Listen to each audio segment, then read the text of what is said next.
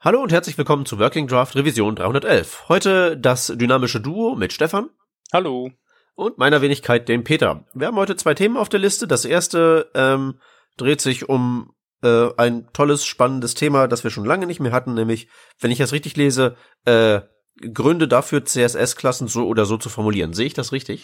Äh, ganz genau. Also äh, dieser Artikel CSS Utility Classes and Separation of Concerns, da sind gleich mal ein paar Triggerwörter drinnen, die den einen oder anderen CSS-Entwickler äh, äh, hochschnellen lässt, lassen. Ähm, ist von Adam Worthen, weiß nicht, wie man so ausspricht. Ähm, den kennt man vielleicht vom, vom Podcast Full Stack Radio und der ist in der Laravel Community recht, ähm, recht dick. Ähm, der hat einen sehr ausführlichen Artikel geschrieben, wie er in seiner CSS-Benamung äh, von A nach B gekommen ist und auf diesem Weg hin, glaube ich, jede äh, aktuell so beliebte CSS-Methodologie ausprobiert hat. Also er hat angefangen, dass er seine äh, CSS-Klassen einfach nur gut nennt, damit er weiß, was dahinter ist, hat nachher geschaut, dass er Sachen wie Block Element Modifier adaptiert, adaptiert, wie auch immer, äh, und ist ähm, weitergegangen Richtung ähm,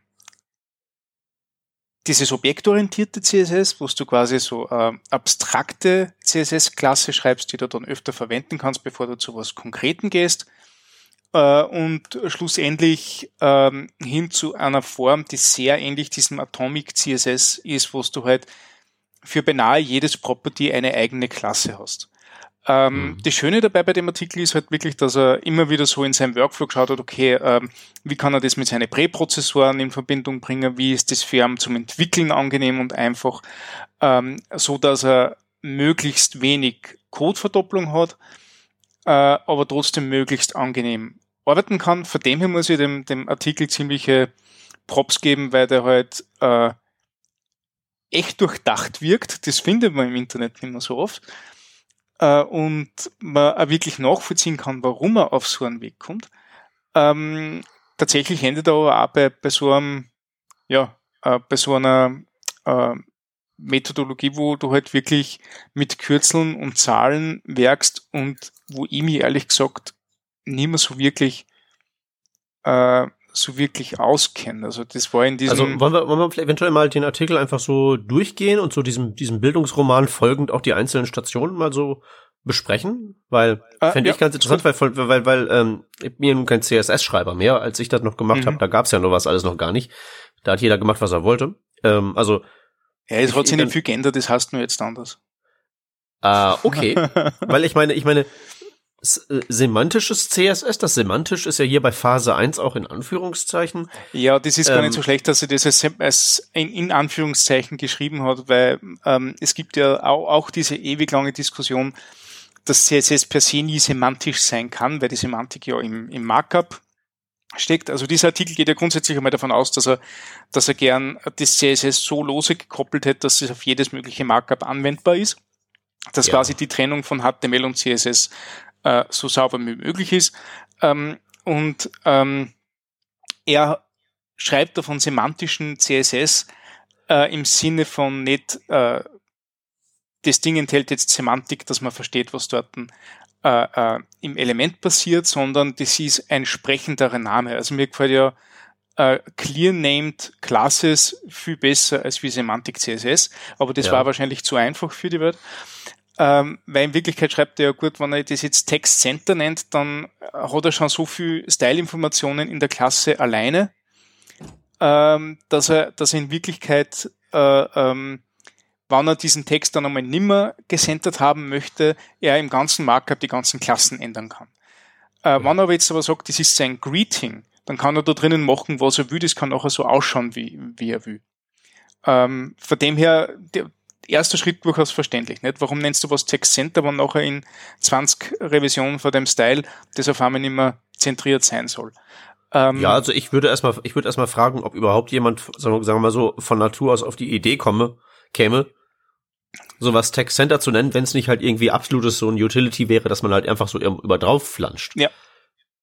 Also so ähm, mit dem dieser dieser dieser Schritt einfach zu sagen hier äh, Greeting und so sollte das nicht irgendwie der erste sein, naturgemäß? Ja, es ist, äh, es kommt halt wirklich drauf an, wo du, wo du steckst und da wie weit du in deinem CSS-Development bist, weil ich habe das durchaus immer wieder bei Juniors gesehen, die zum Beispiel gemerkt haben, wann irgendwo eine Brandfarbe ist, die jetzt, keine Ahnung, rot ist äh, in einem gewissen Shade, äh, dass das natürlich die Klasse Red ist.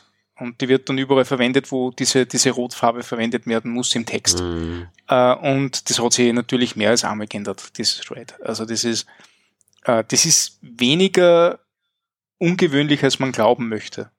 Okay. Wenig ungewöhnlich, also gewöhnlicher, als man glauben möchte.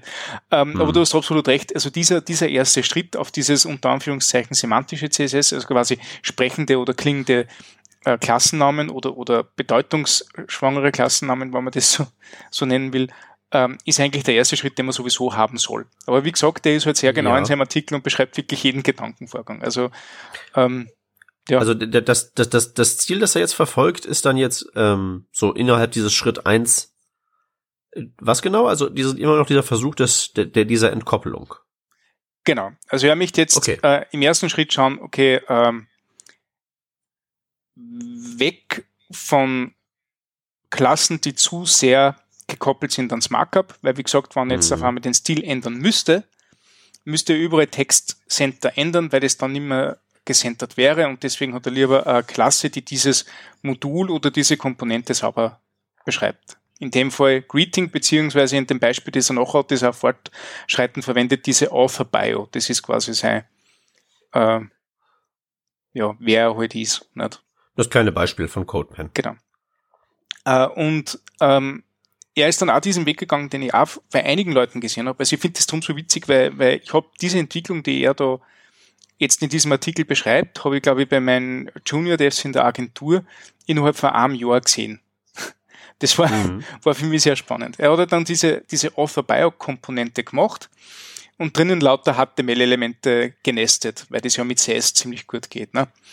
Und damit hast du gewusst, in diesem Author-Bio muss das und das vorkommen, zack, äh, und du weißt, wie die Komponenten ausschaut und wie das Ganze verwendet werden muss. Großes Problem ist jetzt ziemlich offensichtlich sehr stark gekoppelt an das Markup, das nachher draußen ist. Du musst das Bild A-Ebene drunter haben. Du musst dieses H2 und dieses P innerhalb von dem Diff haben und das muss ein H2 sein, das kann nicht einmal ein H3 sein, falls die Semantik erfordert. Also wieder hm. sehr starre Kopplung. Aber erster Schritt ist einmal ja. erledigt, der hat einmal die Author Bio. Ja, ähm, kurze, kurze Frage. Äh, hat der, wenn ich das richtig lese, hat er ja nie erklärt, äh, also er hat erklärt, was er für ein Ziel verfolgt, hat er auch erklärt, warum? Irgendwo? Ähm, irgendwo hat er über, über Separation of Concerns gesprochen. Das dürfte sehr große ah. Leid Faden gewesen sein. Also Separation of Concerns ist halt immer dieses, naja, ich glaube, das wüsst, also das ist ja auch so eine Streitthematik im Moment.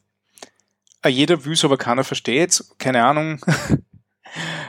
ähm, ja, er möchte halt, er möchte halt sein, sein Styling komplett losgelöst vom HTML-Entwickeln haben. Das war sein, sein großes, äh, sehr großes Ziel. Also in, mhm. ähm, vor allem angeleitet von dem Klassiker wie in CSS Zen wo du halt äh, eindrucksvoll demonstrierst, demonstriert bekommst, dass du wirklich jedes Style-Sheet drüberlegen kannst und eine komplett andere optische Webseite hast. Ja, das ist jetzt dann genau was? Das Ziel? Ja, das Ziel also ist das, dass, das Ideal? Er, das Ideal für ihn ist, dass er, glaube ich, mit einem, mit einem, glaube ich, ich muss ganz ehrlich sagen, das vermute ich, weil ich halt auch die tatsächlichen äh, Wortlaut nicht mehr finde im Artikel beim Durchscrollen. ähm, das Ideal für ihn ist, dass er, glaube ich, ähm, CSS Klassenhaufen hat, den er nachher beliebig anwenden kann auf neues, frisches Markup äh, und sich Aha. möglichst wenig mit Styling in Zukunft beschäftigt. Weil er schon alles einmal gemacht hat. Was ja natürlich Sinn ergibt, wenn du jetzt zum Beispiel Applikation oder längere oder, oder fortschreitendes Projekt schreibst, ähm, dass du die Style-Information so verboxt, dass du dir nachher möglichst wenig Arbeit äh, äh, aufhältst damit. Mhm. So, das heißt, wir sind erstmal dazu, dazu gekommen, äh, von in Anführungszeichen semantischem CSS zu sprechenden Klassennamen zu kommen. Genau. Okay, Phase 2, da gehe ja auch ich noch mit. Das hab, davon habe ich auch schon gehört. Nämlich BAM. Ja, BAM. Nicht? Steht für Block Element Modifier, ist, äh, haben wir glaube ich schon keine Ahnung, wie oft in der Sendung gehabt. Ist ja im Prinzip ähm, bloß ein fancy, ein fancy Leitfaden für äh, gib deinen Dingen Klassen und diesen Klassennamen setzt du zusammen nach Regel 1, 2, 3 und dann Genau, es ist eine Namenskonvention. diesbezüglich abschalten. Es ist eine Namenskonvention. Ja. In Wirklichkeit. Ja. Mehr ist da nicht dahinter. Ähm, eine Sache, die halt da drinnen steckt, ist das, dass ähm, du, anstatt dass du Elemente stylst oder irgendwelche DOM-Strukturen in deinen CSS-Selektoren abbildest, du einfach nur Klassen nimmst und diese Klassen nachher auf Elemente schnallst. Das ist das Ding. Das heißt, du, du stylst und, und, kein und wichtig dabei, ne, jeder Selektor ist exakt ein Klassenname, Punkt. Genau. Ja, also dass genau. da wirklich Tags und sowas und IDs und Gedöns genau. gar nicht vorkommen, genau. sondern man, man assoziiert quasi ja, ich bin mir nicht sicher, wie das, ein, ein Set. Ich bin mir ja. nicht sicher, wie das mit States nachher ist. Äh, ob du sagst, okay, du kannst so, so State-Klassen äh, an eine bestehende dranhängen, aber ich glaube, da scheiden sich auch die Geister. Ich nicht. Nee, nee, nee, also jeder, jeder Selektor ist halt ähm, ein, ähm, äh, also jeder Selektor in meinem CSS-File ist halt eine Klasse, aber ein Element kann ja natürlich mehrere von diesen Klassennamen haben, also zum Beispiel halt eben für diese Modifier, ne? Ja, ja wie, wie gesagt, ich weiß halt nicht, Author Bio und Author Bio dash dash Focus zum Beispiel. Das ist korrekt, ja. Mhm. Ja. So. Also BAM finde ich ja eigentlich auch ganz schön, weil das kann man halt eben den Leuten halbwegs gut erklären. Das ähm, checkt jeder. Alle sagen immer, äh, so viele Striche, das sieht ja voll nicht aus. Ähm, aber ansonsten kriegt man es halt eben sehr gut ähm, erklärt, durchgesetzt. Abweichler sind schnell identifiziert und umgemodelt. Finde ich ja eigentlich ganz schön so. Ja. Es ist eine, eine unglaublich coole Namenskonvention. Äh, vor allem, wenn du in Teams arbeitest, ist es teilweise echt sehr, sehr hilfreich, einfach weil es ein Regelset gibt, an das die Leute halten müssen. Ne? Und mhm du kannst mit CSS halt wirklich alles anstellen. Und wenn du, wenn du äh, restriktiv in, in deinen Mitteln bist, dann wird halt weniger angestellt. Nicht? Ja. Und das geht's halt. Okay, aber er hat ein Problem. Ja, das Problem, das er hat, ist, dass er auf einmal ähm, seine Author Bio und die Article Preview äh, stilistisch sehr ähnlich sind. Äh, er aber jetzt nach seiner Vorgehensweise ähm, eine weitere Komponente noch beim Schreiben müsste, die teilweise ziemlich viele Styles äh, dupliziert. Ja. Ja. Und das ist das jetzt schlecht wieso? Weil, also, so wie ich das verstehe, ist ja seine Idee, diese Trennung von, ähm, von, von, von, von Markup und CSS durchzuführen, um das Ganze auf lange Sicht wartbar zu machen. Und sein Problem mit BEM ist jetzt, dass dem Langfristziel der dauerhaften Wartbarkeit entgegensteht, dass jetzt gerade zu diesem Zeitpunkt sich die Dinger ähnlich sehen. Aber er weiß doch gar nicht, dass sie auch immer ähnlich bleiben werden. Insofern wäre doch das Duplizieren von Code, das da sein großes Problem ist, ähm, nicht ein Bug, sondern das Feature, das es ermöglicht, hinten raus eine von diesen Komponenten zu ändern und die andere nicht. Oder sehe ich das falsch? Sehr korrekt. Das, du siehst, du siehst es sehr korrekt. Also das ist genau, genau das Ding. Also in Wirklichkeit, okay. äh, das Ganze hat, wenn wir das jetzt, wenn wir das jetzt weiterverfolgen, sind wir da äh, am Ende des Artikels bei der ultimativen Ironie des Artikels. Aber dazu später. Ja. Ähm, das Ding ist, ähm, er sagt jetzt, ja, jetzt hat er zwei Sachen, die sich ähnlich schauen, er hat aber zwei Komponenten, die ja quasi komplett voneinander getrennt sind und jetzt müsste er Styles duplizieren.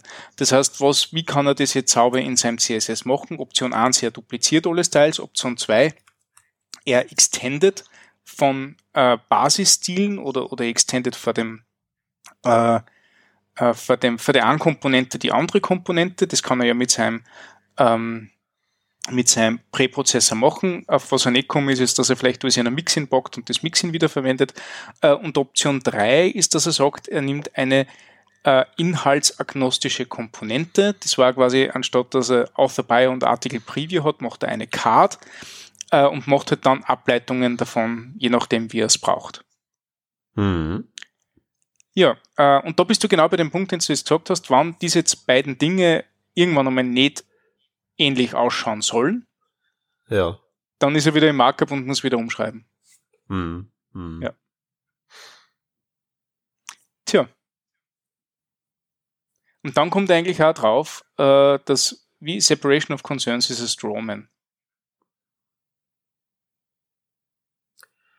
Weil, Keine Ahnung, was also ähm, das ist ja tatsächlich, ähm, naja, der Strohmann Also ich habe den Artikel ja nicht gelesen. Verlass mich ja auf dich. Ähm, Ach Gott, das ist ja schon wieder so lange her. Ich gehe das jetzt nur durch und gebe Meinungen ab. Aber was mache ich denn ja. sonst? Naja, aber sagen wir mal so, ähm, wir kommen ja am Ende, glaube ich, alle drei auf mehr oder minder, sagen wir mal, dem gleichen äh, Endergebnis an. Die, die spannende mhm. Frage ist ja, wie lösen wir das? Und ich glaube, das mhm. spannende Endergebnis ist ja bei ihm wie bei uns, dass dieses, ähm, dieses Ziel, das da verfolgt wird, nämlich diese Trennung von CSS und HTML, äh, ja in dem Sinne gar nicht realistisch ist. Inwiefern? Naja, ähm, man kann nicht das eine oder das andere haben. Also ähm, hm. das CSS soll ja bestimmte Elemente im HTML stylen und man muss ja irgendwie das CSS auf die eine oder andere Weise da dran ketten. Ob das jetzt durch Klassennamen oder durch die DOM-Struktur oder sonst irgendwas passiert, aber man kommt halt nicht ohnehin, diese Verbindungen zu bauen. An eine, mhm. an der ja, einen oder anderen Stelle. Und ähm, so wie ich das halt mir immer vorstelle, ich betrachte Klassen, also die ähm, Klassen, die ich jetzt vergebe in meinen HTML-Elementen und die ich in meinem CSS verwende, die betrachte ich rein gedanklich gar nicht als Bestandteil von entweder dem HTML oder CSS, sondern die sind eigentlich so eine dritte Komponente, die ich nutze, um beide Schichten miteinander zu verbinden. Mhm. Aber per se sind die erstmal unabhängig davon und entsprechend muss halt eben diese, muss halt diese, dieser Kleber, den die Klasse darstellt, halt an einigen Stellen aufs HTML aufgetragen werden und an anderen Stellen auf dem CSS aufgetragen werden. Je nachdem, mal muss ich auf das eine mehr draufschmieren und mal auf das andere mehr draufschmieren. Aber letztlich haben die Klassen mit meinem HTML ja nichts zu tun. Das ist ja sogar die Idee dahinter. Das ist ja keine semantische Ansage. Eine Klasse hat ja keinerlei ähm, Bedeutung fürs CSS, außer halt eben, dass es als Selektor fungieren kann für irgendwelche ähm, externen Sachen, wie zum Beispiel CSS, wie zum Beispiel JavaScript, aber es hat ja mit HTML nichts zu schaffen. Mhm. Und insofern denke ich mir halt eben bei so diesen ganzen Sachen, wie zum Beispiel halt eben seinem BAM-Problem, ähm, das ist halt kein Problem. Das ist halt, der Kleber muss halt da irgendwie aufgebracht werden. Mhm. Ähm, er ist ja noch rat zu dieser Idee gekommen, dass er gesagt hat, okay, dann ähm, verschiebt er auch diese Ebene dahin, dass er eben so diese content-agnostischen CSS-Komponenten schreibt, die er wiederverwenden kann. Dafür kauft er halt ein, dass er im HTML vielleicht hier und da diese Komponenten ändern muss. Aber er kommt zumindest auf einen, auf einen Schluss, wo ähm, er wenig CSS schreiben muss, um den gewünschten Effekt zu bekommen. Das sind diese content-agnostischen CSS-Komponenten. Wir kennen das, anstatt dass du ähm, ähm, zehn verschiedene Button-Klassen hast, weil der Button in so vielen Komponenten vorkommt, hast du halt einfach nur eine Button-Klasse. Ja. Und die Button-Klasse schaut überall gleich aus. Das ist halt die Idee, wo, wo machst du dein Abstraktionslevel? Nicht machst du denn jetzt wirklich so, äh, ähm, so, so feingranular, dass du wirklich äh, einzelne Elemente oder einzelne Elementkombinationen gestaltest? Oder machst du das so grob, dass du wirklich nur äh, unterschiedliche, äh, ähm, wie sagt man, ja, Komponenten habe ich schon so oft gesagt, aber es sind in Wirklichkeit Komponenten-Styles. Und der kommt halt runter ja eher so kleine Teilbereiche, die man wiederverwenden kann. Ja. Er hat nämlich auch gesagt, dass er ganz klar, je mehr Komponenten macht, umso spezifischer ist, umso weniger kann man es wiederverwenden. Also quasi vor dem Schritt äh, ähm, möglichst unabhängig vom, vom HTML zu sein, ist er lieber äh, möglichst frei in der Verwendung der Klassen. Ja. Ja, das ist der mhm. nächste Schritt. Äh, und dann äh, kommt halt drauf, okay, jetzt, damit er Unterschiede machen kann, muss er jetzt äh, Klassen kombinieren. Er kann nur seine, seine ähm, Button-Klasse nur so gescheit machen, wie es halt rund um diese Button-Klasse Sinn macht. Wenn er die irgendwo anders braucht äh, und dort passt es nicht ganz so gut rein, braucht er halt irgendwelche Kombinationsklassen. Also muss er halt nur die eine oder andere Sache ähm, ändern da drinnen. Ich glaube, soweit stimmt das. Ja, würde ich sagen. Und dann enden wir ja bei Atomic CSS im Wesentlichen. Genau, also er kommt dann nachher zum Schluss auf diese, auf diese Utility-Klassen, die ihm halt, also am Anfang ähm, war es wieder sehr komponentenspezifisch, und nachher hat er gesagt, naja, er kann das gleiche eigentlich auch verwenden, was er bei diesen ähm, äh, ähm, content-agnostischen Komponenten gemacht hat, indem er diese, diese, diese ähm, Utility-Klassen abstrahiert äh, und dann kommt er eben auch bei dem, was Atomic CSS ähnlich ist, dass er halt sagt, okay, das ist jetzt Align Right und du weißt, du kriegst Text Align Right dadurch. Das ist jetzt PD6, du weißt, du kriegst ein Padding für 6 Pixel, kommt mir ein komisch vor, 6 REM, EM, was auch immer, nicht? Ähm, dazu.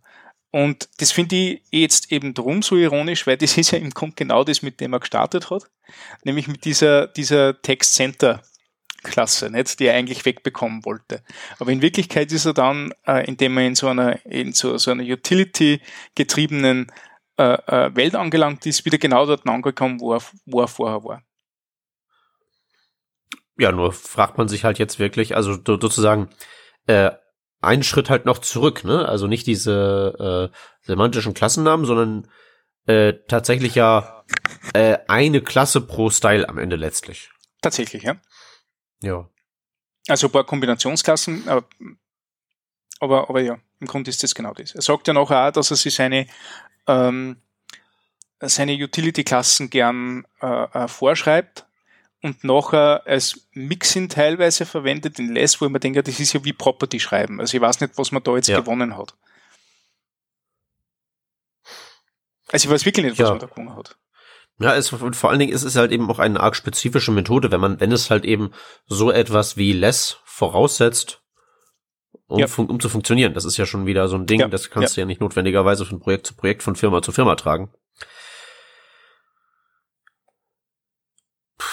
Ja. Ähm, ich ich habe dann geschrieben in dem Kommentar, also erstens finde ich es gut, dass er seinen, seinen Weg beschreibt, wie er da hingekommen ist. Ich weiß auch nicht, wie, wie, ähm, wie lang und in wie vielen Projekten das gut geht und ob er sich nicht eh wieder mal anders überlegt. Und ich habe halt mit dem, mit dem Approach ein ganz, ganz großes Problem. Ich mag mir nie Klassennamen merken. Ich brauche entweder Autocomplete durch eine IDE oder einen Editor oder ich brauche so dumme Klassen, damit ich das irgendwie check, was da jetzt passiert, oder halt Dokumentation.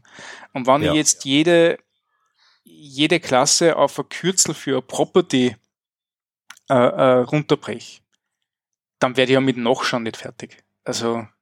Ja. Das ist für mich einfach total unmöglich. Ja, also den, das Argument, warum das jetzt nicht einfach nur Inline-Styles sind, ähm, habe ich jetzt auch nicht so ganz verstanden. Ja, du ist ja vielleicht noch nicht meine, gelandet.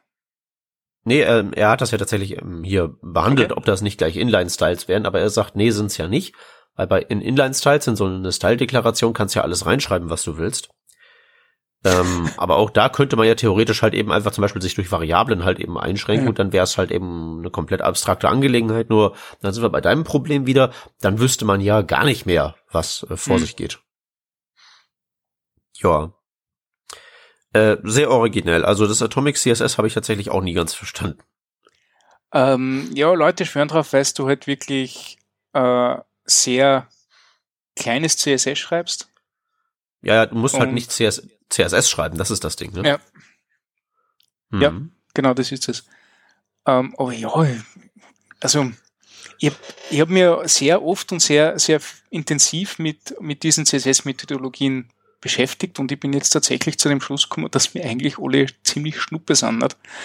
Also das eine, was ich wirklich gern verwende, ist Spam als Namenskonvention, einfach nur, weil ich in einem Team mit sechs Leuten arbeite, die alle irgendwie CSS in der gleichen Codebase produzieren müssen. Das ist das. Ja, und ich finde, das, es, ich finde, es, es löst ja auch ein, es löst ja auch ein valides Problem, nämlich das Problem von diesem Append-Only CSS, in das ja so manches Projekt gerne degeneriert, weil man einfach nicht ja. den Ort finden kann, wo ich jetzt dieses Ding regle. Man es halt eben nicht warten kann, außer dass man halt eben alles andere überschreibt mit Important und was nicht alles, Selektorspezifitätskrieg. Das löst das beim ja ganz schön. Ja. Aber Also das hörte sich nur vorhin so an, als hättest, als würdest du ein Aber vorbereiten. Also na, also okay, aber ja, also also wie gesagt, das ist das einzige, was ich verwende. Der ganze Rest ist mir mittlerweile wirklich ziemlich wurscht. Also ich, mhm. ich schreibe das CSS gerade so, wie es fällt. Und wenn es irgendwann einmal die Komplexität erreicht hat, wo ich tatsächlich Sachen wiederverwenden muss, äh, dann reagiere ich drauf und dann lasse ich mir halt sowas einfallen wie, wie eine saubere BEM-Struktur. Aber das ist, ja. also ich bin im Moment auch entweder in Projekten, wo das schon existiert und was gut ist, oder wo ich das einfach nicht will, weil ich sonst nicht zeitlich fertig werde. Mhm. Also ja. Man kann, glaube ich, sehr viel, also generell in das ganze Styling-Thema kommt mir jetzt vor, jetzt, jetzt bin ich ein bisschen im Ranten, kommt mir vor, dass da sehr viel Probleme selbst geschaffen werden, mhm. äh, äh, die man vielleicht gar nicht einmal so hätte. Und ja, Probleme, Probleme, die tatsächlich ja auch äh, behauptet werden. Weißt du, diese Sache ja. mit dem, von der wir hier ausgehen, von wegen ähm, bla, alles fein trennen und das sind ja alles Layer und CSS Zen-Garden wäre so eine gute Idee. Wenn man sich vom Zen-Garden mal das Markup anguckt, das ist halt speziell konstruiert, ja. um sowas zu erlauben. Das ist kein realistisches Benchmark für irgendwas. Ja. Absolut. Ja. Also ich, ich, ich würde das auch noch, auch noch, auch noch weiterspinnen im, im Sinne von dem, von dieser, dieser berühmten äh, äh, Liste äh, von dem einen Facebook-Developer, worauf er dann geschlossen ist, dass alles äh, Inline-Styles mit Properties sein sollen. Nicht? Da wären, glaube ich, teilweise ähm, Programmierparadigmen auf eine, auf eine Sprache oder auf ein System transportiert, die dort nichts verloren haben weil halt mhm. das Ding anders funktioniert, ähm, ja, dann sollte man halt so das akzeptieren, dass das anders funktioniert. Da gibt es einen ganz, ganz schönen Satz vom, vom Jerry McKeith, der sagt, äh, CSS ist simple but not easy, nicht? Also ähm, es ist einfach, wenn man schreibt und deswegen glaubt jeder, dass man sofort versteht, weil in Wirklichkeit mhm. gibt es ja nicht der Selector Property Value, aber das ganze System, was dahinter steht, mit Kaskade, Vererbung, äh, äh, Selektorkombination und solche Sachen, äh, das ist nicht so trivial. Und schau mal lieber an, dass ich das Ding verstehe und ich nachher weiß, was ich da drinnen tue, anstatt dass ich mir irgendwelche anderen äh, Paradigmen auf, aufzwinge, die, die ich vielleicht auch gar nicht brauche. Aber vielleicht bin hm. das nur ich. Ja, glaube ich gar nicht mehr, dass das nur du bist, aber das ist tatsächlich ja sehr ähm, ja, ich weiß nicht, es ist halt so dieser, dieser Trend halt eben so, ich habe hier meinen kleinen Problembereich, in dem ich mich auskenne und da blase ich halt eben alles auf maximale äh, Kompliziertheit auf. Mhm. So, so Resume-Driven Development vielleicht so ein bisschen. Ja, genau. Deswegen das Hauptsache, halt man kann CSS schreiben. So, genau, sonst kannst du ja auch keine Leute ja. anheuern, so sieht's nämlich aus. Nee, aber auch da, ich, ich denke halt eben, ähm, da bin ich bei Spider-Man mit so, mit großer Macht kommt große Verantwortung. ähm, und so Dinge wie halt eben diese, diese Sachen wie die Kaskade in CSS, das ähm, nehmen viele Leute halt so hin, als wäre das irgendwie so ein riesiger Berg mitten in der Landschaft. Und man muss halt eben äh, dann gucken, dass man sich mit diesem Ding arrangiert. Man baut da was oben drauf oder man macht einen Tunnel mitten durch oder baut die Straße drumherum. Aber ich denke, das muss man halt eigentlich viel mehr wenig, viel weniger verstehen, als ob das, als dass das ein riesiger Berg ist, der in der Landschaft steht, sondern das ist ein riesengroßer Lastwagen. Mhm. Und den kann man halt umparken, so dass der halt mhm. einem nicht im mhm. Weg steht, sondern eventuell einen Job für einen macht. Ja. Und womit ich halt ganz gut, äh, ganz gut fahre mit, wie gesagt, meinen wenigen Sachen, die ich halt in CSS schreibe, die es überhaupt nötig machen, dass man darüber nachdenkt. Aber das sind dann halt eben so Sachen wie ähm, zum Beispiel äh, erstmal BAM als so Grundlage. Was halt den großen Vorteil hat, dass man über Klassen und Selektorspezifität nicht nachdenken muss. Das ist halt einfach so weg. Aber trotzdem kann man ja die Kaskade nutzen, indem man zum Beispiel CSS-Variablen verwendet. Mhm. Und dann fängt plötzlich dieses Ding, was ja BAM eigentlich ähm, im Prinzip umschifft, nämlich diese Kaskade und Vererbung gibt's alles nicht, weil, weil wir schreiben Komponenten mit einfachen Klassennamen und lieber duplizieren wir Code, als irgendwie was zu vererben. Dann hier holt man das halt eben wieder rein, indem man es in diesem mhm. speziellen Fall, wo es hilfreich ist, das zum Beispiel nutzt. Oder was ich halt eben bei BAM auch ganz gerne mache. Also ich sage mal, ich mache BAM mit Ausnahmen. Wenn ich zum Beispiel so diese klassische Struktur habe, ich habe ein NAV-Element, da drin ein UL-Element, da drin LIs, da drin A, ist halt so die 0815-Navigation, dann ähm, mache ich tatsächlich innerhalb von dem von diesem Nafting ganz gerne einfach mal so das CSS, wie es fällt, also wie man so früher geschrieben hätte, mit halt wirklich mhm. Tags in langen Selektorketten, weil sich halt eben um ein eingehegtes, wohldefiniertes Komponentendings handelt, innerhalb derer sehr klare Zustände herrschen, wo auch nicht irgendwie groß umgebaut werden muss oder sowas, weißt du?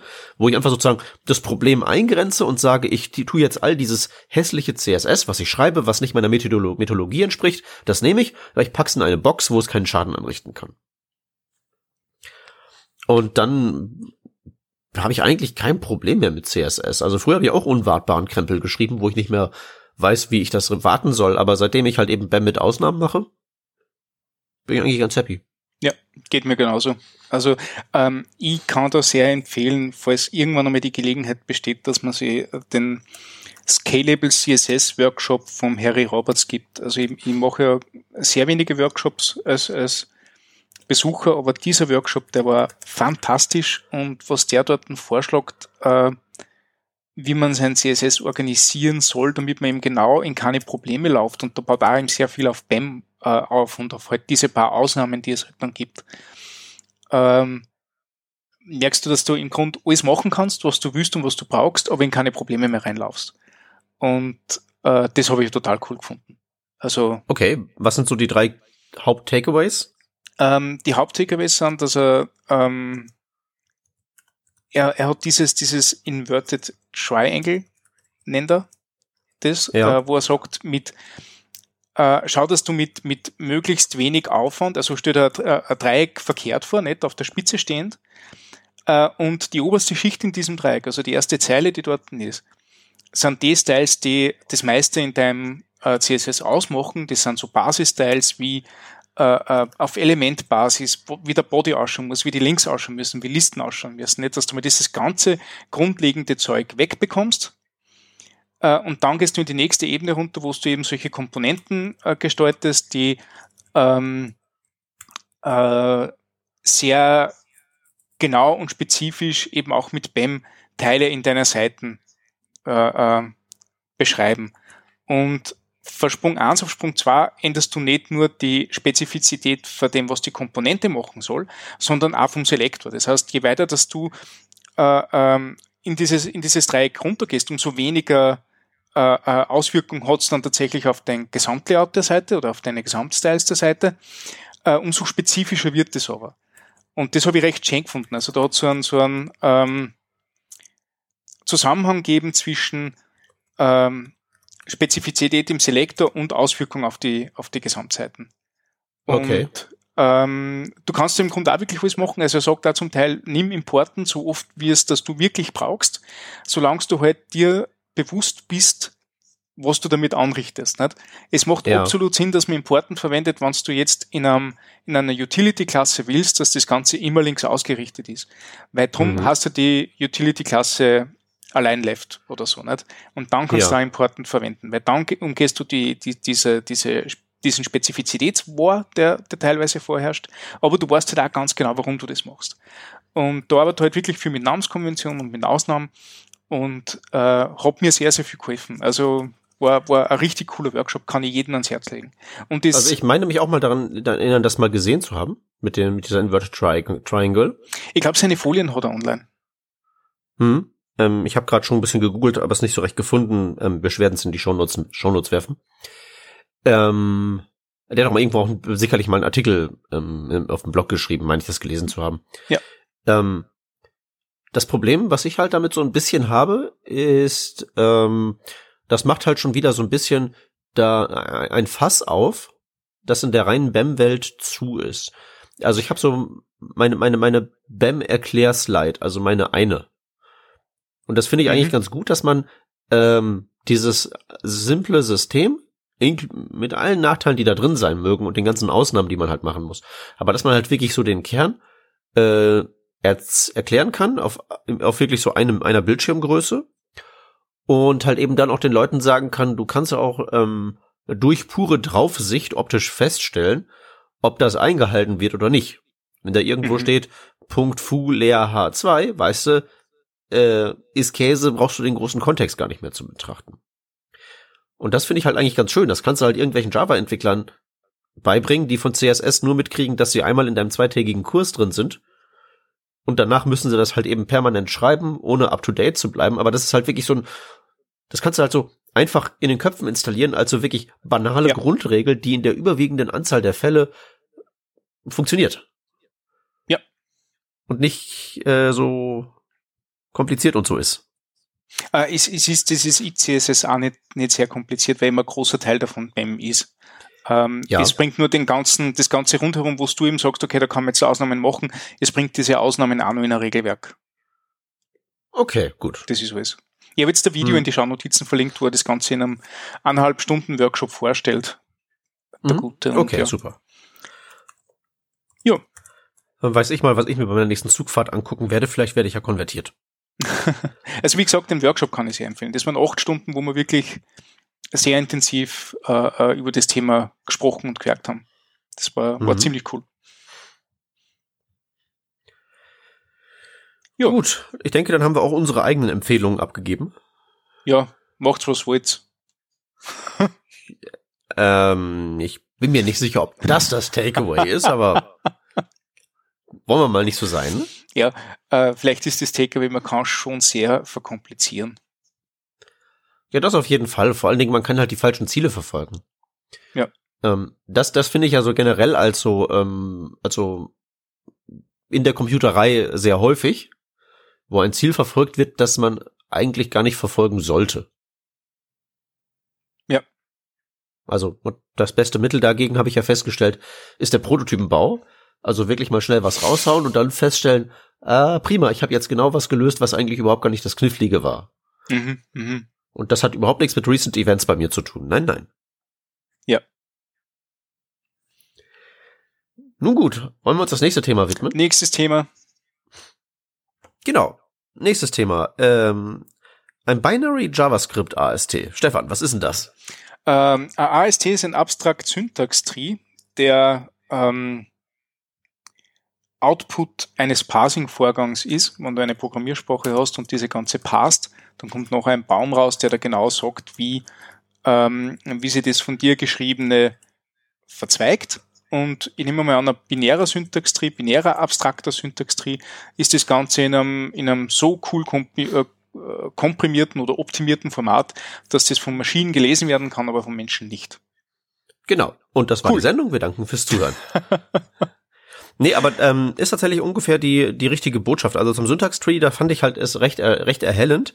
Es gibt so einen schönen in JavaScript geschriebenen ähm, JavaScript-Parser namens Esprima. Und die okay. haben auf ihrer Seite auch so, ein, ähm, so, eine, so, eine, so eine Sandbox, so eine Demo. Da kann man einfach mal beliebiges JavaScript ähm, reinhacken und dann sieht man, was da tatsächlich rausfällt. Nämlich ein JavaScript-Objekt, das wirklich eine Baumstruktur abbildet und da kann man genau sehen, wie die ähm, einzigen einzelnen Sachen, wie zum Beispiel ein Variablenname oder ein var-Keyword, wie die sich halt niederschlagen in dieser Baumstruktur. Mhm. Und ähm, ja, völlig richtig. Das passiert halt, das wird halt immer gemacht, wenn man JavaScript-Code in seinen Browser wirft, der passt das, kommt halt eben ein AST dabei heraus. Ähm, und die Idee hinter ähm, dem, was es jetzt gibt, das ist im Moment ein Joint Venture von ähm, Facebook und Mozilla und ist jetzt auch, ähm, okay. wenn ich mich recht erinnere, beim ähm, beim hier beim ECMAScript-Komitee eingereicht und akzeptiert worden als Projekt. Ähm, ist jetzt ein Format zu spezifizieren, das im Prinzip JavaScript ist, aber halt eben in einer binär repräsentierten Form. Das kann man sich in etwa so vorstellen, dass man in Zukunft so eine Art Uglify JS 2.0 hat, wo man sein normales JavaScript oben reinschmeißt und hinten kommt halt eben etwas Binäres raus, das ähm, kleiner ist, ähm, eben wie als wäre es minifiziert und das ein bisschen optimiert ist, damit es schneller gepasst werden kann von den entsprechend aufbereiteten Browser-Engines. Das aber trotzdem noch normales JavaScript ist, sprich man wird im Browser auf den Pretty Print Button in den DevTools hauen können und es wird wieder reproduziert werden, JavaScript, wie man es geschrieben hätte, beziehungsweise das dem ähm, Ursprungs-JavaScript vor der Minifizierung sehr ähnlich ist. Also wirklich okay. im Prinzip bloß ein besserer ähm, Minifier. Okay, das heißt, äh, damit ich das jetzt verstanden habe, die, die, Idee war ein Vorgang. Ich schreibe JavaScript als Text. Das Ganze wird durch diesen äh, binären Abstrakt Syntax Tree Parser gejagt. Das heißt, ich kriege einen, einen Syntax Tree raus und den gleichen Syntax Tree verwende ich damit äh, dazu, dass ich noch eine binäre Repräsentation selbigens erzeuge, beziehungsweise vor dem Original Source Code, den ich gehabt habe. Ganz genau. Also es ist im Prinzip einfach nur ein anderes, ein anderes Deliverable. Also wieder so ein anderes ja. Beispiel ist halt so wie ähm, man ECMAScript ähm, modern Code schreibt und das in Babel reinkippt, der daraus eine andere Repräsentation der letztlich gleichen Vorgänge macht. Ähm, so wird es halt mit dem binären ähm, Codierer genauso sein. Man kippt da JavaScript rein und die gleichen Vorgänge, also Vorschleifen und mhm. Gedöns, mhm. werden halt dann in dieses andere Format übertragen, bisschen kompakter, bisschen optimiert darauf schnell gepasst zu werden, schiebt das in den Browser und dann lädt's halt schneller. Mhm. Das heißt, die Idee wäre noch, dass du sagst, ähm, der, der, der Browser nimmt dieses File an, erkennt, was da drinnen passiert, weil er aus diesem Binärformat wieder auf den originalen Code kommt oder von dem Binärformat auf etwas kommt, das er gleich einmal verdauen kann. Ähm, letzteres. Das ist so mehr so okay. die Idee dahinter. Also quasi weil, ein Shortcut direkt zum Interpreter. Ähm, ein bisschen so. Also das, da kommen wir gleich wieder die, die, da kommen jetzt bestimmt gleich wieder die ähm, hier äh, Bytecode-Leute aus ihren Löchern gekrochen und sagen, äh, hier mach doch gleich einen Bytecode. Es ist halt eben noch eine Stufe davor. Ne? Mhm. Also die ähm, JavaScript-Engines intern sind alles virtuelle Maschinen, die so ihren Bytecode haben. Und der Grund, warum es niemals einen Vereinigten geben wird, ist, dass halt jede JavaScript-Engine sein komplett eigenes Format hat. Punkt. Mhm. Ähm, aber es geht ja, es gibt ja den Weg vom JavaScript Source Code durch den Parser in den AST in die virtuelle Maschine. Mhm. Und die Idee ist halt eben jetzt, dass man diesen Parse-Vorgang deutlich vereinfacht, indem man ein Format anliefert, eben in Form dieses binären ASTs, das halt einfach insgesamt besser parserverdaulich ist, weil im normalen JavaScript hast du halt durchaus so, ne? Genau, weil in JavaScript hast du halt so viele Sachen, die sind halt zweideutig. Mhm. Also machst einen Schrägstrich. Und was wird das dann? Wird das ein Kommentar? Wird das ein regulärer Ausdruck oder sonst irgendwas? Wird das eine Division? Ja. Dann musst du halt so Sachen machen wie halt eben von deinem aktuellen Token weiter gucken und dann schauen, okay, das soll eine Division sein, also wieder zurück und dann weiter und so. Mhm. Und dann wirst du halt eben nicht so was haben, wie das zum Beispiel dieses Symbol Schrägstrich recycelt wird für Kommentare und reguläre Ausdrücke und Divisionen, sondern dann gibt's halt einfach eine spezielle Sequenz, ähm, im binären Format, das halt sagt, das ist jetzt eine Division, das ist der Beginn eines regulären Ausdrucks und so weiter. Okay. Und da kann man halt einfach sehr viel Komplexität halt wegschaufeln, abgesehen davon, dass es halt dann natürlich im Endergebnis das, was über die Leitung geschoben werden muss, kleiner wird. Mhm. Unterscheidet sich halt ähm, von WebAssembly, womit es halt, was jetzt so die erste Assoziation wäre, dadurch, dass es halt wirklich JavaScript die Sprache ist. Während WebAssembly ja einfach im Prinzip bloß eine ist ja im Prinzip bloß eine fancy Stack Machine, wo man bestimmte Sprachen hinkompilieren kann, aber so ein High-Level-Ding wie JavaScript aktuell eher noch nicht. Mhm. Weil ja der, allein diese, dieser Compiler müsste ja ein, müsste ja die gleiche Komplexität haben wie die JavaScript-Engines, die wir heute haben. Also das ist halt einfach so ein Ding, was zwar theoretisch möglich wäre, aber halt aktuell nicht, noch nicht gemacht wurde. Während halt eben, wie gesagt, du hast du sehr schön formuliert, dieser binäre AST einfach nur den Weg zum Ausführen verkürzt. Ähm, das heißt aber, wenn ich das jetzt mit WASM vergleiche, ist WebAssembly dann vermutlich nur Spur schneller, weil das halt, wie du eh gesagt hast, einfach nur eine dumme Stackmaschine ist, wo der, der Interpreter sich jetzt nicht großartig anstrengen muss. Das ist richtig, aber ähm, der Preis, den du dafür bezahlst, ist halt eben, dass du dein WebAssembly, äh, da kannst du halt kein JavaScript schreiben. Mhm. Weil es gibt halt mhm. im Moment noch keinen komplexe High-Level-Sprache wie JavaScript zu WebAssembly. Interpreter, weil halt eben die Aufgabe, dass diesen Schritt, dieses Runterbrechen von JavaScript-Code zu machen, das, ist, das hat halt noch keiner gemeistert. Mhm. Ähm, hingegen ist halt, wie gesagt, das, dieses, dieser, dieser binäre Format ist einfach wirklich zu vergleichen mit Uglify.js 2.0. Okay. Ja? Du, du, du, musst, keine, du musst keine neue Sprache ja. erfinden, du musst nicht komplett andere Sprache A in komplett andere Sprache B übersetzen, sondern du musst die Syntax umformatieren. Das ist eigentlich alles. Mhm, mhm. Ich verstehe. Und gleich irgendwo sein, wo du ähm,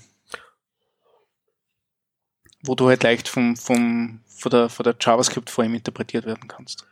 Ja, vor allen Dingen kannst du ja. halt eben wirklich diese ganzen Vieldeutigkeiten beseitigen. Ne? Runde ja. Klammer auf. Was bedeutet das? Ja, kann ja, tausend Dass du halt bedeuten. das richtige Token hast. Genau, genau. Dass mhm. du halt, die, das ist halt, denke ich mal, das Ding, was wirklich ähm, sehr viel hilft. Ne?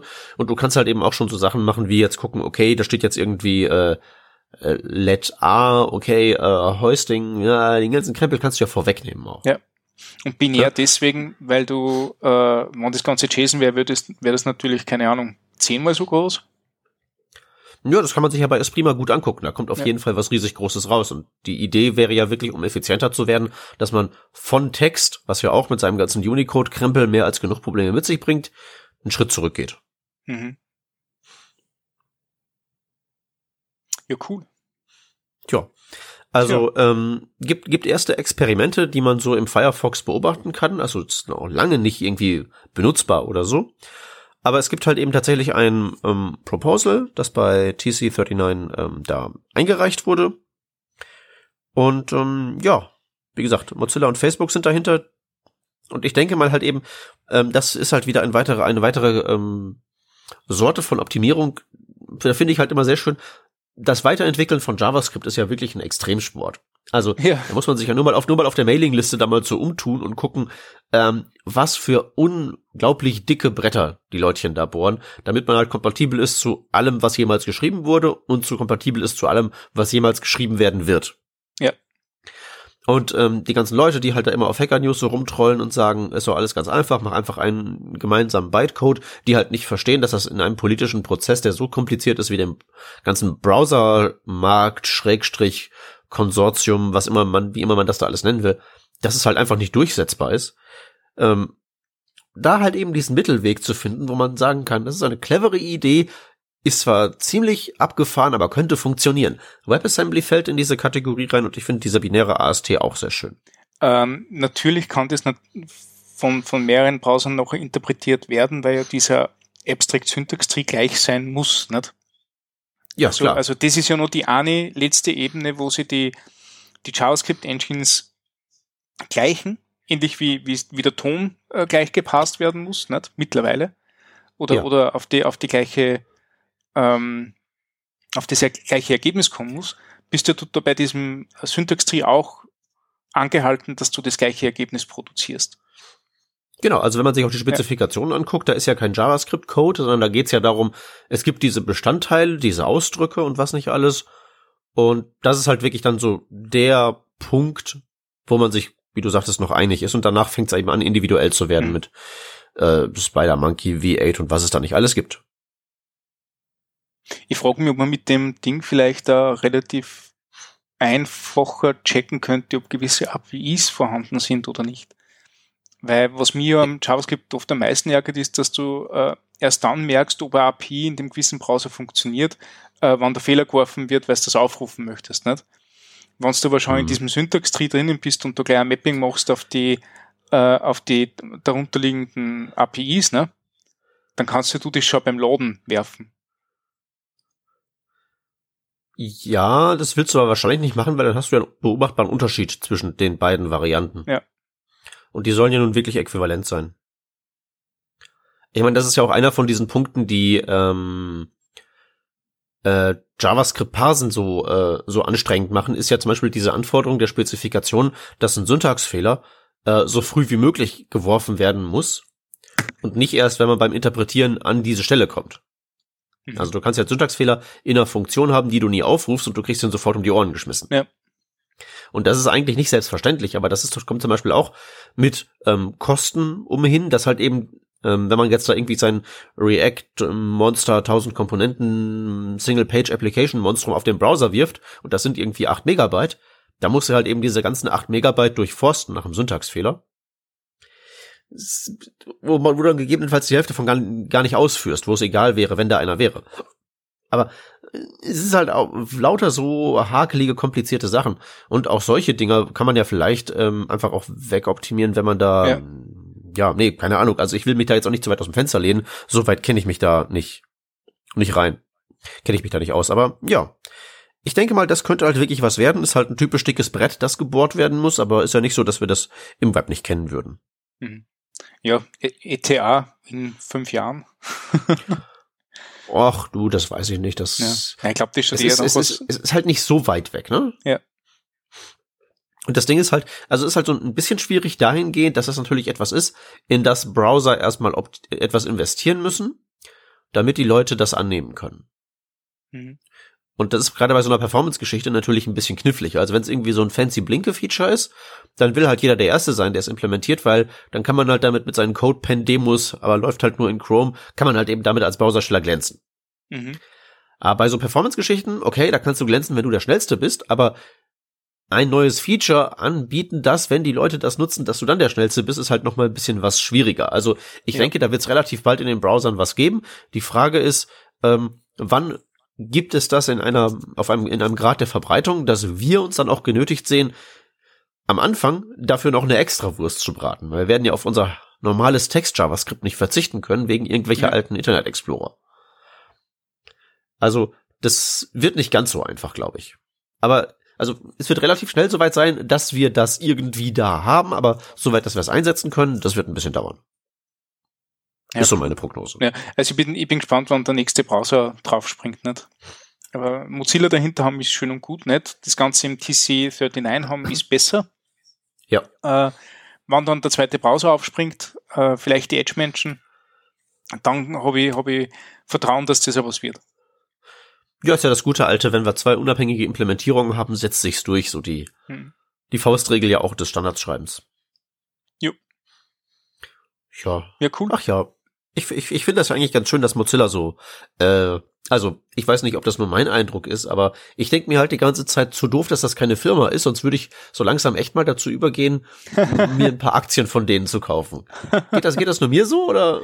Keine Ahnung, ich habe Mozilla so, so richtig gar nicht im, im Blick im Moment, leider Gottes. Aber, aber du, du hast doch schon mitgekriegt, dass die jetzt, ähm, dass das, dass dieser, äh, diese Riesenzockerei, die sie da gemacht haben, bezüglich, wir schreiben halt eben mal unseren kompletten Browser in Rust neu.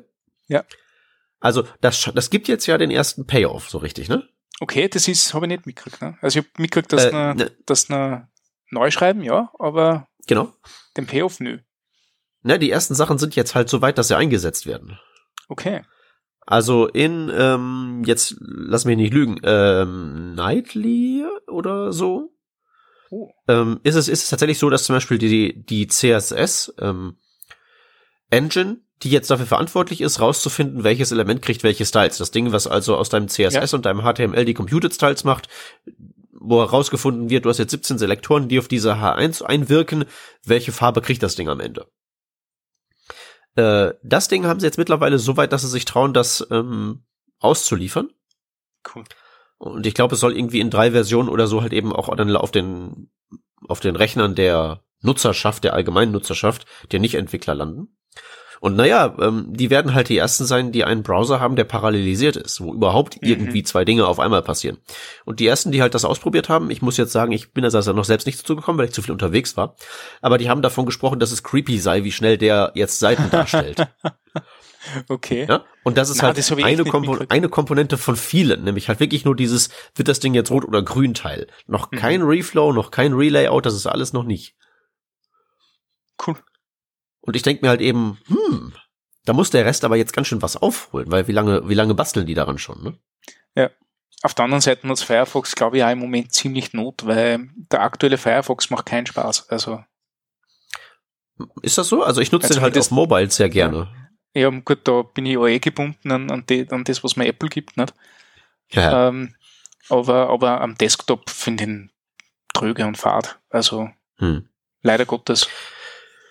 Ja, gut, also ich habe jetzt aktuell so ein bisschen ein Problem mit Chrome, weil ähm, ich habe mir letztens wunderbar Malware eingetreten. Das ist ja für Echt? mich als Linux-Nutzer auch, auch sehr überraschend gewesen.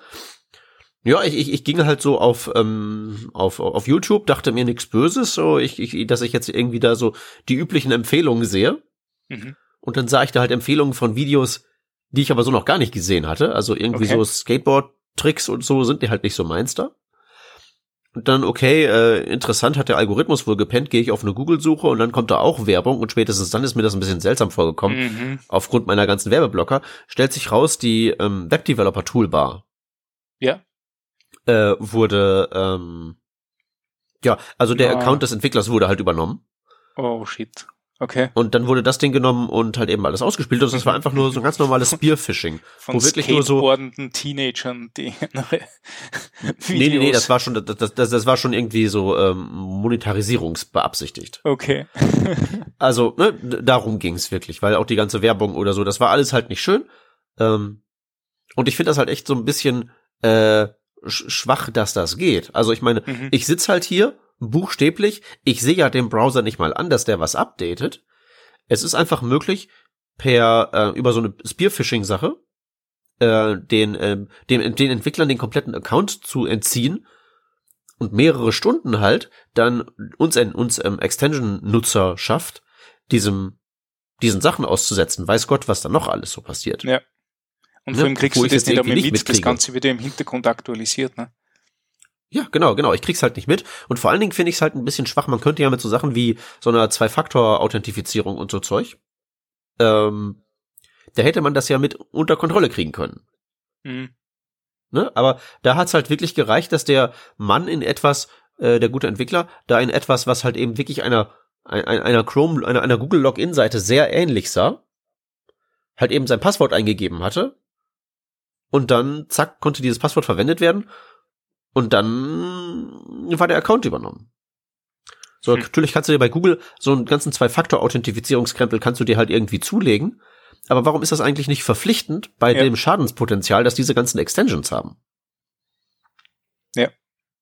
So, und dann kommen sie letztens noch um die Ecke hier mit ihrem, äh, äh, weiß ich nicht, irgendwelche Sicherheitsforscher haben halt rausgefunden, dass irgendwie im Android Store äh, 4000 äh, Applikationen rumschwirren, die deine ganzen Daten abgreifen und sonst wohin verschachern. Okay. Also, äh, ich bin halt aktuell so ein bisschen, bin ich so ein bisschen halsig auf Google. Also ähm, Android ist halt so sein ganz eigenes, sein, sein ganz eigener äh, stinkender, äh, sein eigenes stinkendes Güllefass. Aber so, dass das plötzlich so einfach so mir in Chrome was untergeschoben werden konnte, ohne dass ich davon, dass, dass ich dran schuld bin und das einfach zu verhindern wäre, gewesen wäre durch das Anwenden von ganz äh, normalen, alt, alther gebrachten Sicherheitsmaßnahmen wie eben Zwei-Faktor-Authentifizierung, finde ich halt schon ein bisschen schwach. Und es gibt ja noch Geschichten, wo halt irgendwelche Leute so einfach sagen, okay, hier die Extension habe ich jetzt gebaut, bringt mir aber nichts ein. Ach, guck, der freundliche äh, ähm, äh, Kriminelle von nebenan bietet mir da ein paar tausend Dollar für. Ja, komm, hier hast du Zugang und so. Dass sowas überhaupt geht, weißt du? Ja. Ja, also, stimmt je, je mehr ich so im Regelmaß geowned werde, umso häufiger denke ich mir, ah, so ein goldener Käfig von Apple hat doch auch was für sich. ja, äh, ja also da, da, da habe ich, da hab ich echt einen ganz schön, also bei meiner, bei meiner ganzen Chrome-Begeisterung, äh, die sich halt auch nur, muss ich jetzt mal ganz ehrlich sagen, die bringt aber, die bringt sich selbst auch nur zum Ausdruck, wenn ich eine, einen sehr dicken Computer habe. Also auf meinem Telefon ist halt echt der Firefox wesentlich flotter und äh, okay. nervt weniger. Aber, ja. Ich, ich, ja. Wie gesagt, wenn Firefox eine Firma wäre, wenn Mozilla eine Firma wäre, würde ich mir ein paar Aktien besorgen. Spätestens jetzt. Ich bin überzeugt, dass, das, dass sich das lohnen wird, dass sie da ähm, diesen, diesen Gamble gewagt haben, alles neu zu schreiben. Cool.